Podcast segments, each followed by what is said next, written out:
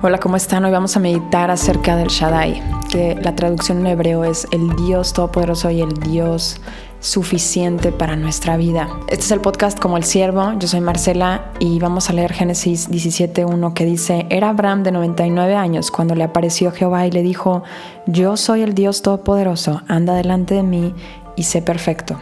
La traducción en hebreo es la que les acabo de decir, el Dios Todopoderoso, el Dios Todo Suficiente. Su traducción en hebreo, el Shaddai. En esta historia Dios le había hecho la promesa a Abraham de que él iba a ser padre de muchísima gente a través de la descendencia de él y de Sara.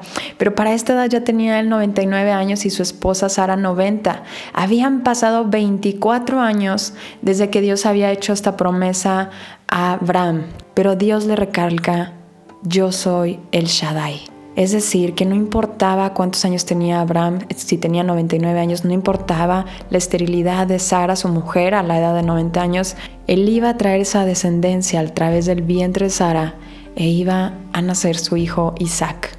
Dios es el Dios de lo imposible y le encanta glorificarse a través de lo imposible.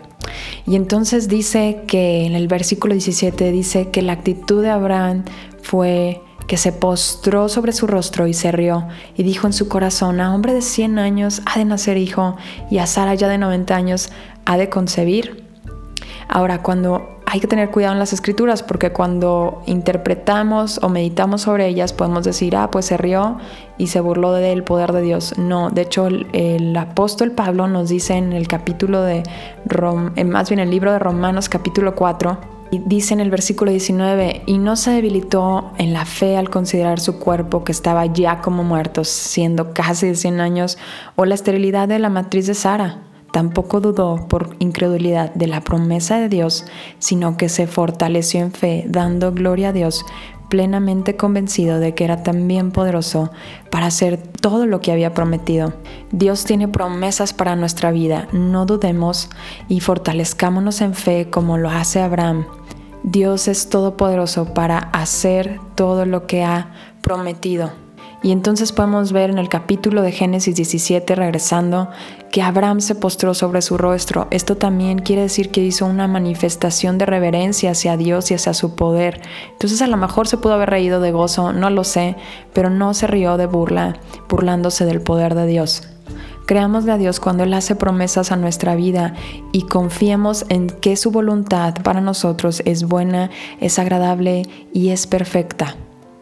Ahora, otra de las cosas que le pide Dios a Abraham es, anda delante de mí y sé perfecto. Esto quiere decir que obedezca sus mandamientos, los ponga por obra, que lo ame sobre todas las cosas, que lo ame con todo su corazón, con toda su alma y con todas sus fuerzas. La pregunta para ti y para mí el día de hoy, ¿amamos a Dios sobre todas las cosas? Él es lo que más satisface nuestra alma él es todo suficiente, Él es el Shaddai de tu vida. Sabes que Él tiene el poder para hacer lo imposible en tu vida y es todo suficiente. Meditemos sobre esta pregunta. Si el día de hoy Dios te dice, no te voy a dar ninguna de mis promesas, solamente te voy a dar el gozo de mi presencia, ¿es Él suficiente para ti? Caminemos también en santidad, caminemos perfectos delante de Él, obedezcamos su palabra, contemplemos al Señor para poder ser guiados a través de su Espíritu y poder estar vivos a través de su palabra y poder cumplirla como Él nos pide. Hay grandes promesas de Dios en nuestra vida cuando nosotros le obedecemos.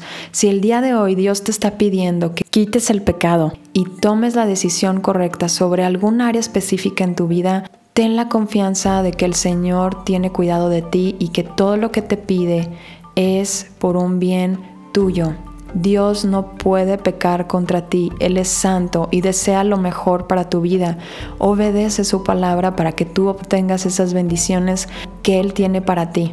Seamos hoy y todos los días como Abraham, postrémonos delante del Señor reconociendo su poder y su soberanía sobre nuestras vidas. Pidamos esas promesas de acuerdo a su voluntad para nosotros y fortalezcámonos en fe como Abraham, no viendo las circunstancias, sino sabiendo que Dios es fiel y que Él cumplirá lo que ha prometido sobre nuestras vidas.